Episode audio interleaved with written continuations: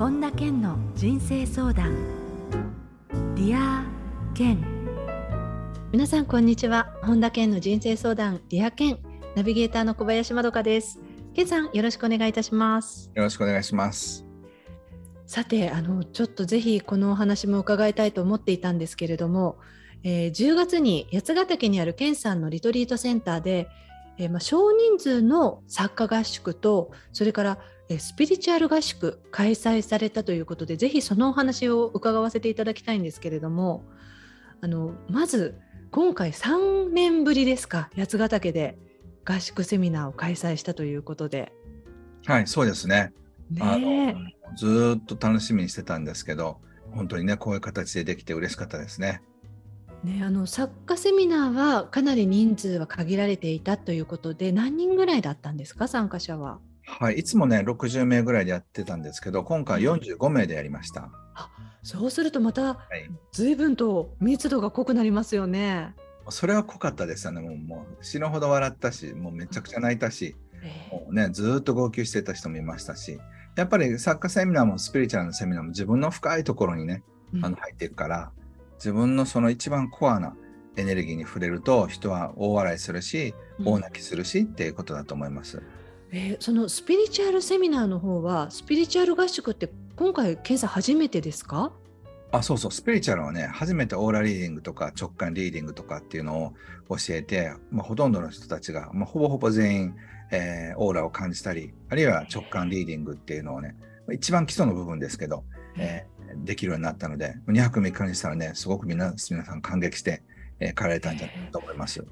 スピリチュアル合宿は何人ぐらい参加されたんですか？スピリチュアル合宿はね、もう不思議なことに、最初45名でぴったり定員だったんですけど、はい、それが15名ぐらいキャンセルして、またキャンセル繰り上げて、またその人たちもキャンセルしてて、結局40名弱、37、8だったんじゃないかなと思います。ね、あの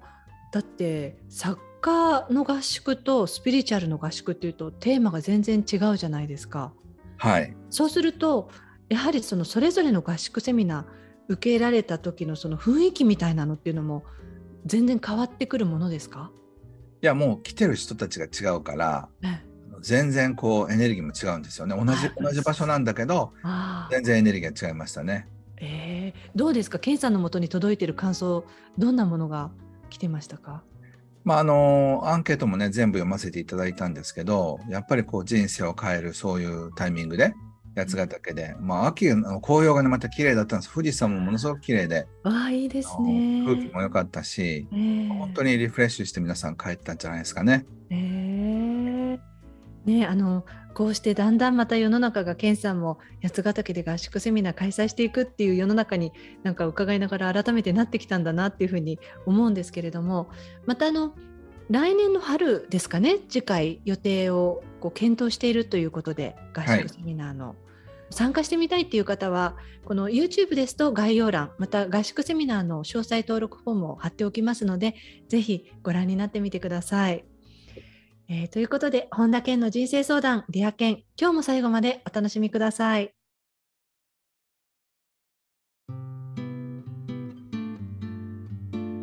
本田健の人生相談、 Dear健。続いては人生相談のコーナーです。このコーナーでは、リスナーの方からいただいた質問に、健さんに立体話法でお答えしていただきます。えー、まずはラジオネームいちさんです。健さん、こんにちは。こんにちは。急に何もしたくなくなることがあります。そんな時は寝て過ごしたり動画サイトを見て過ごしているのですが後からとんでもなく時間を無駄にしていることに気づき嫌気がさします。ケンさんは仕事のやる気が起きない時ありますか？そういう時にはどう過ごしているんでしょうか？何か秘訣があれば教えてください。はい、あのね、やる気が起きなくなるような時間を作らないようにしてますね。どういうふうにしてそういうふうにされてるんですか？例えばねその次の面白いことがあると、まあ、休憩っていうか体は休まりますけどあ来週からまた楽しいことがあるっていうふうに思うじゃないですか、えー、だからそういうふうになるとそっちの方が楽しみすぎて、うん、やる気が起きないっていうふうな状態にははまらないんですよね常に先にワクワクの楽しみが待ってるっていう感じそうそうそうそう。で、うんあの僕の場合はありがたいことにそういう仕事しかやってないから、うんそういうこともあると思うんですけど、まあ、自分のやる気が下がらない、自分のモチベーションがダウンしないようにスケジュールを組んでるんですよね。うんだからあの僕の場合は旅行、人と会う。そうすると何回か前のそういう質問ありましたけど、ちょっと疲れてしまって、もう一人になりたいなみたいな時もありますよね。はい。そういう時は一人でもう誰とももうあの連絡せずに、1日、2日、3日、全くもう遮断して過ごすということもやります。ああ、じゃあ本当に自分のペースで、うん自分が無理がないような感じのペースをこう組まれてるってことですね。そうですね。で。そういうことをやることで自分が新しくリフレッシュしたりだとか、あのうん。そういうのをすごく気をつけてるので、逆にそのうん自分が落ちそうな時には一番面白いことを入れたりとか、あとは、うんまあ、体的には疲れるので一日全く何もしない日を作ったりだとか、でもその時ってね、無駄にしてるわけじゃなくて、休んでるわけだから。ええ。だからやる気がないっていうのとちょっとまた違うんですよね。じゃあいちさんがね動画サイト見て後からこうすごく時間を無駄にしてしまってるって思ってって書いてありますけれどもそれはそれで緩急の大事なこう時間っていうことですよね。そうそうそうそう。だ例えば僕も同じ同じように無駄にしてると思うんですけど、いや、あの、猫の動画面白かったなとかって、なんか、うわあ、可愛かったとかっていうふうに思って、それは嫌気はささないんですよね。そうですよね。あ面白かったっうて。でもそうすると今度猫の動画ばっかりまた来るんですけどね、いろんなところから。どうやって見つけるのか分かりませんけど、ね完全に猫好きになったなっていうふうにこう思いながら今、LINE ライブで猫になってて面白いんですけど、でそういう形でなんか、あのあやばい、ね、猫派だと思われたとかで YouTube、ね、Google にはいはい。思うと別に嫌気がさすわけじゃなくて、うんあ楽しかったなって思えば別に無駄にしてるわけじゃないですよね。ねやっぱりそのメリハリですよね。ずっとそればっかりだと自分に嫌気はさしちゃうっていうのもありますけれど、その先に忙しいこれもあって、ワクワクのこれもあってっていう風に普段から過ごせたら、ケンさんみたいな感じで過ごせたら楽しくなりますよね、そりゃね。そうそう、だって海外からお客さんが来たりとか、はい。京都に連れて行ったりだとか、なんかそういう意味では楽しいことが目白押しだから、うん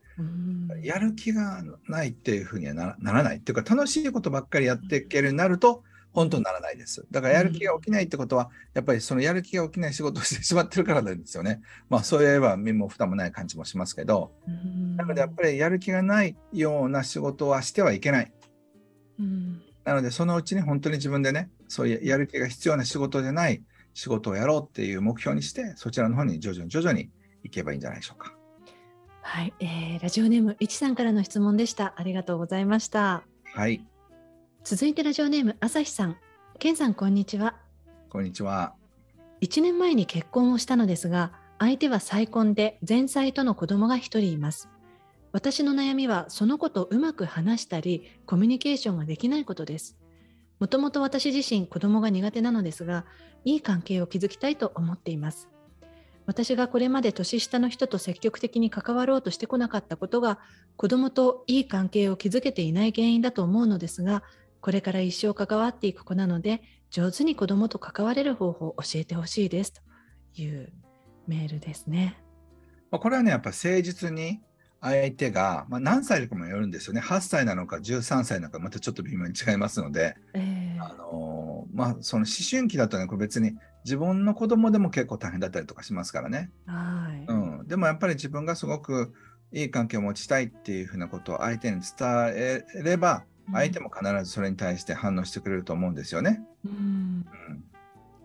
うん、ね、これあのもちろんこの朝日さんの、まあ、義理のお子さんですよね。そうですね。あのこのメールを朝日さんがこんな風に健さんに質問するっていうのはつゆ知らずじゃないですか。でもね。もしこんな風に自分のこと質問して気にかけてくれてるんだって知ったらすごく喜ぶんじゃないかなって思うぐらいでもちゃんと真摯に向き合ってらっしゃいますよね。子供苦手っておっしゃってますけど。だからだから例えばその誕生日に、えーね、なんとかさん、なんとかちゃん、えー誕生日おめでとうって、その血はつながってないけど、これから長く、えー親子として、えーいい関係を築きたいと思いますって、あの、うんあなたのことを心から応援しますとかね、うん普段コミュニケーションが苦手なのでうまく言えませんがって、うんあなたのことをとっても大切に思ってますっていうようなこと言われたらすごく嬉しいんじゃないかな。そうですねもしそうやって直接言うのがあれだったらお手紙っていうのもすごく素敵なツールですね。うん、と思います。はい、えーということで朝日さん質問ありがとうございました。続いてラジオネームトムさんからです。ケンさんこんにちは。こんにちは。私は誰かに相談をすることが苦手です。聞きたいことがあっても相手に話しかけるタイミングを考えすぎて結局話せなかったり相手の時間を割くのは迷惑かもと思ったりしてつい何でも自分で解決しようとしてしまいます。もう少し人に頼ったりできるようになりたいのですがどうしたらもっと人に頼れるようになりますか？はい、これは練習ですね。練習うん、一番頼んで簡単なことからいくべきですね。あのそんなにハードルの高くないもので頼んでみるっていうことですか？う。うん。で、それでね、僕はあの個人セッションとかやってる時宿題を出すことがあるんですよ。はい。で、面白いのが、その、頼むのを練習してくださいって言って、何だったらできますか？って言ったら、じゃあそこの塩を取ってくださいっていうのだったら頼めますってはいいうふうに言った人がいて、ええいやそれからやってみましょうって言ったら、なんか塩をね、あの別に取らなくても十分味付けがいいんじゃないかという気がしてきて、あの、塩取ってくださいって言えなかったって言うんですよ。へーその、まあ、一番自分があこうハードルを低くして一番できるところからあの頼むっていう練習をしてみてください。うーんそうするとだんだんあれですか慣れてくるものですかねうん、少しずつね。少しずつ例えば塩取ってください。はいって言ってやってもらって、これ、あ例えば何やってください。はいって言ってもらって、うん例えば来週の水曜日ちょっと時間2時間ぐらい取ってもらえませんかって、まあ、それだとだんだんハードル高いじゃないですか。ああそうですねでも塩取ってくださいが言えない人が多分それは難しいと思うんですよね。えーじゃあまずは自分が何が簡単かっていうのをちょっとこう書き出してみたりして、うんこうちょっとまずいきそうなものからちょっとずつっていうところですかねそうするとはい。もう少しずつベイビーステップで練習してみてください。はい、えートムさん質問ありがとうございましたはい。続いてラジオネームさきさんですはい。えー学生の頃いじめられたことがありたびたびその時のことを思い出してしまいます。今はその人たちと関わりを持っていないし過去のことで忘れてしまえばいいのですがたまに思い出しては一人で怒りを感じます。過去のことを忘れて前向きに生活していくために過去の痛みや怒りとどう付き合っていけばいいのでしょうか。ということです。うん。まあ、いじめるいじめられるっていう関係ってね、まあ、学生の頃あのいろいろあったと思うんですけどやはりねそこにそのさきさんっていうのはこうヒーラーとしてその人たちの悪意を自分に引きつけるってことをやったと思うんですよ。で、あのこれは親に対しても子供はやるんですけど親がイライラしてたりなんか抑圧した怒りがある人っていうのは親をわざと怒らせてその痛みをねその親から出させるってことをあのするんですよね。そうじゃないとその毒みたいなものは体に溜まると良くないから子供なりの本能で親を怒らせてその怒りを体から出すってことをそしてその怒りを自分に向けるってことをやるんですよ。泣けちゃいますねそんなこと、でそういう子供はあのある程度大きくなって学校に行くと今度同じことを友達とかクラスメートに対してやるんですよね。へでクラスがイライラしてたりとか、えーしてる時にそのイライラを全部自分の方にあの引きつけることでークラスがまとまったりとかあるいはスケープゴートになることで、えーグループっていうのはまとまるんですよ。ああ、それでもその本人は知らず知らずなんですよね。そうもう完全にも無意識でやってるので、そういう自覚はないと思うんですがでも静かに自分の見たらあ確かにそうやって親の怒りを引っ張り出してたなとかねはい。お母さんが、えーすごい激怒りしてたりだとかあったなとかと思った方は自分はそうやって人の怒りを引きつけることでその人を癒すってことをしてたんだなっていうことを思い出すと思うんです。そうするとそういうふうにあ自分がそうだったなってはっと気づいた時に、うん。その時からこの生きるモードっていうのは変えられるんですか？そう。だからそのいじめのとこに戻ってうん。何が起きてるのかそのクラスでイライラした怒りっていうのを自分がひ引っ張り出してあげることでそれを自分に自己犠牲でねその怒りとかイライラを自分にぶつけさせることでその人たちを癒すっていう複雑なことをしてたってことを想像してもらいたいんですよ。はい。でもし本当に少しでもあそれは自分やったことなんだと思ったらなんて昔の自分愛でいっぱいでね自己犠牲をしてまでも相手を助けてあげようとそれも価値がないやつにね対してやろうとしてたんだっていうすごい自分が愛の人なんだってことを思い出してほしいんですよ。その思い出した瞬間に何かその人の中には変化はあるんですか？そう、そうすると自分は犠牲者。はいあね、怒りに震える犠牲者ではなくて、そのそういった暴力性を癒す愛の人だっていうふうに自分のことが見られるようになってきます。そうするとね、その怒りっていうものも消えてしまうんですよ。なぜかというと、犠牲者しか怒りは持てないんです。愛のヒーラーはその時は起こってないんですよ。へえ。ああ、じゃあ、本当にこの振り返ってさきさんが、あ、確かに自分はそうだったって。で、犠牲者側にいたけれども、実はそうじゃなかったんだって気づいた時にはも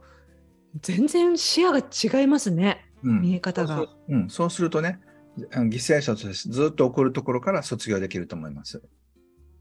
そうですか。こういうような方っていうのは、ケンさんの例えばそのあのまあスピリチュアルセッションとかそのヒーリングのセッションみたいな時っていうのはいらっしゃったりしますか？いっぱいいます。で、そして自分も同じだっていう人たちはまとめてヒーリングするんですけど、ええそのなんか誰かにそういうのを捧げたりとかね、あそういう風な感じのことをやっぱりやりがちだっていうところ、ええうんそれをね、やっぱり自分で見ていくってことですよね。いや、そういうこともあるんですね。ですからその方のそのパターンというか、小さい時からのっていうことですもんね。あります、あります。はい、ということで、さきさんからの質問でした。どうもありがとうございました。はい、ありがとうございました。以上、人生相談のコーナーでした。ケンさんありがとうございました。はい、ありがとうございました。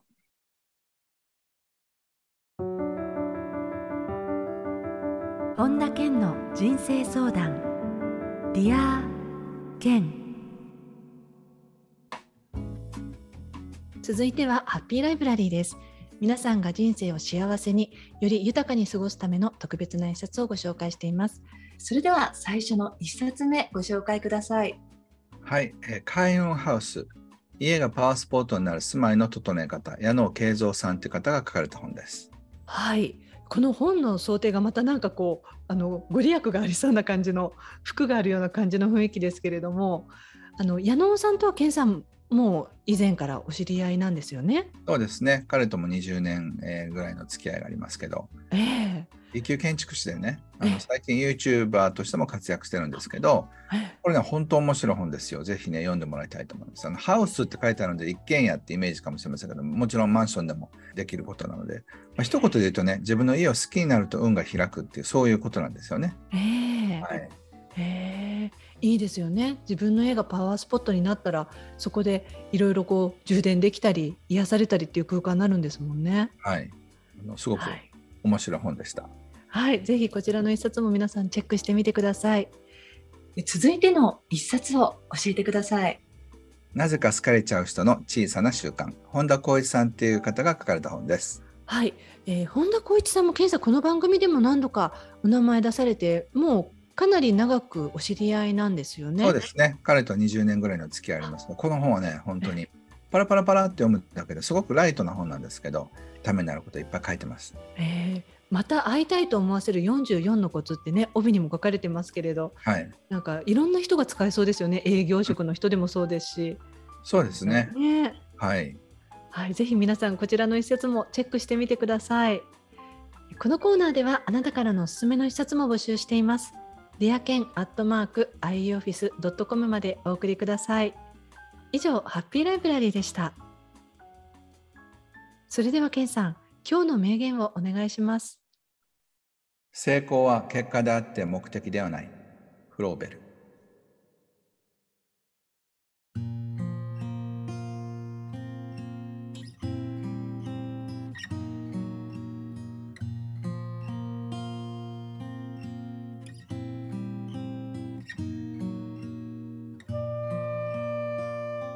本田健の人生相談ディア健いかがでしたでしょうか？あのここ数年は本当に健さんももうオンラインにセミナーをぐっと絞って、えーされていましたけれども今回ね久々にその2泊3日っていうこうリアルなセミナーを直接されて健さんご自身もいろいろなんか感動されたり感じるところってあったんじゃないですか？そうですね。なんか今オンラインでね3時間のセミナーってやってるじゃないですか。はい。だからそういう風なセミナーとは違うリアルで人と会って一緒にご飯食べてダンスして一緒に泣いて笑ってっていうのができたっていうのはすごい楽しかったですね。ねえ、はいあのオンラインだと例えばチャット欄みたいなところに、うんうんあの感想とかね、うんあの質問とかっていただいたりするのはあると思うんですけれどやはりそのリアルにお互い同士のそのエネルギーの交換会みたいな感じになるとまたきっとその主催されているケンさんも受け取るものって違うでしょうね。そうですね。あのーなんかリアルタイムで感謝されてね、あのええ実際に、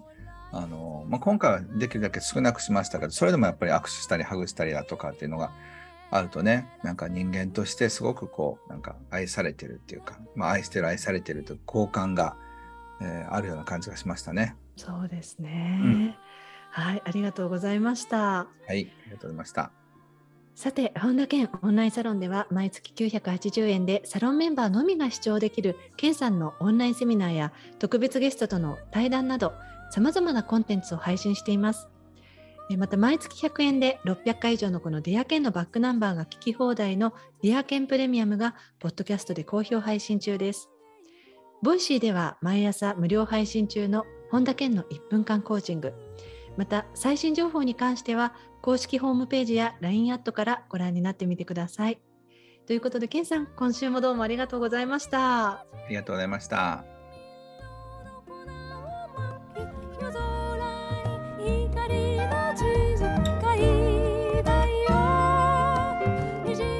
ここで本田健セミナーに関するお知らせです12月17日土曜日人生の目的を見つけて最高の人生を生きるが開催されます。詳しくは本田健公式ホームページよりご確認ください。